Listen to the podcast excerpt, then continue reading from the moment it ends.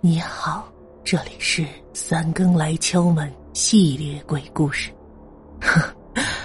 别怕，我是陪伴在你午夜的声音主播，凡人雨声。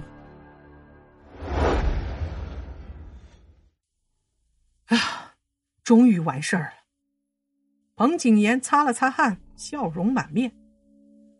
要我看，还没有呢。呵呵，孙凡忽然诡异的笑道，然后一铁锹拍晕了彭景言，把他踢进了坟坑，开始迅速往里填土。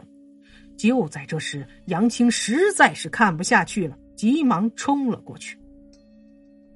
孙凡，住手！你要干什么？高大的孙凡直接扛起铁锹，站在他的面前。你也想下去啊？杨青犹豫了。硬拼的确不是他的对手，于是转身看向孙阔。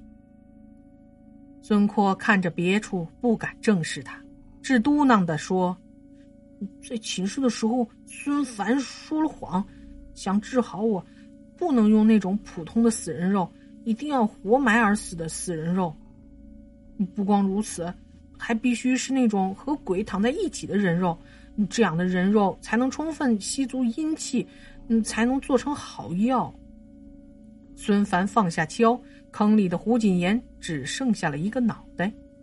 这时，彭景言身边的那具尸体忽然尸变成了鬼，丑陋的嘴巴不可思议的越张越大，露出了一排血齿，一口就将彭景言的头给咬了下去。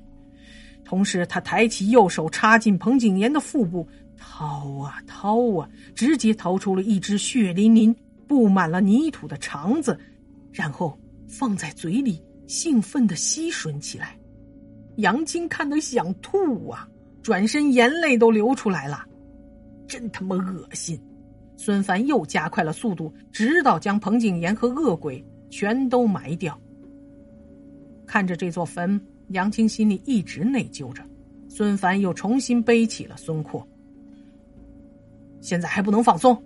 孙阔依然是危险的，等三个小时之后才能食用彭景言的尸体。哼，你要是想继续留在这里招鬼，那就别走，我们兄弟可不奉陪了。说完话，孙凡越走越远。孙凡和孙阔在路上躲来躲去，时刻留意着周围的动静。这地方阴气太重了。那些老弱病残的鬼一个个正流着口水。谢谢爹了，孙阔说道：“哎呀，等你好了再说吧。”哎，你说我这人是不是挺坏呀？话音刚落，只听背后传来一声惨叫。孙凡抬头一看，在孙阔的身上竟然蹲着一个不停打着哆嗦的小鬼。那小鬼把长舌头直接伸进了孙阔的耳朵里。请让我健康吧。小鬼舔了舔，然后沙哑的说道：“起来！”孙凡直接甩出一张驱鬼符，赶走了小鬼。往后找来的鬼一个接一个，孙凡求来的符也用的差不多了。两个人遍体鳞伤，终于熬过了三个小时。等他们再出来，发现杨青还在早上的地方躺着，相安无事。孙凡一直都在看时间，等到了四点一刻，立刻拿着铁锹忙碌起来。杨青看了一眼挖好的坟坑，这回是彻底吐了出来。也不知道是怎么回事之前的那具尸体已经变得高度腐烂，就好像肉和骨骼完全分离了一样，并且牢牢的贴在彭景言的身上，像是深深的陷进了彭景言的身体。里。彭景言死得很惨，身上大大小小的伤口都是被鬼抓出来的五指洞，五官十分狰狞，眼睛瞪得如同鸡蛋，内脏肠子全都流了出来，其中的一根还缠在恶鬼的身上，好恶心呐！他们俩还真缠绵，不过缠得越紧呢，就证明彼此吸收的越好。大哥，想让自己快点好起来吗？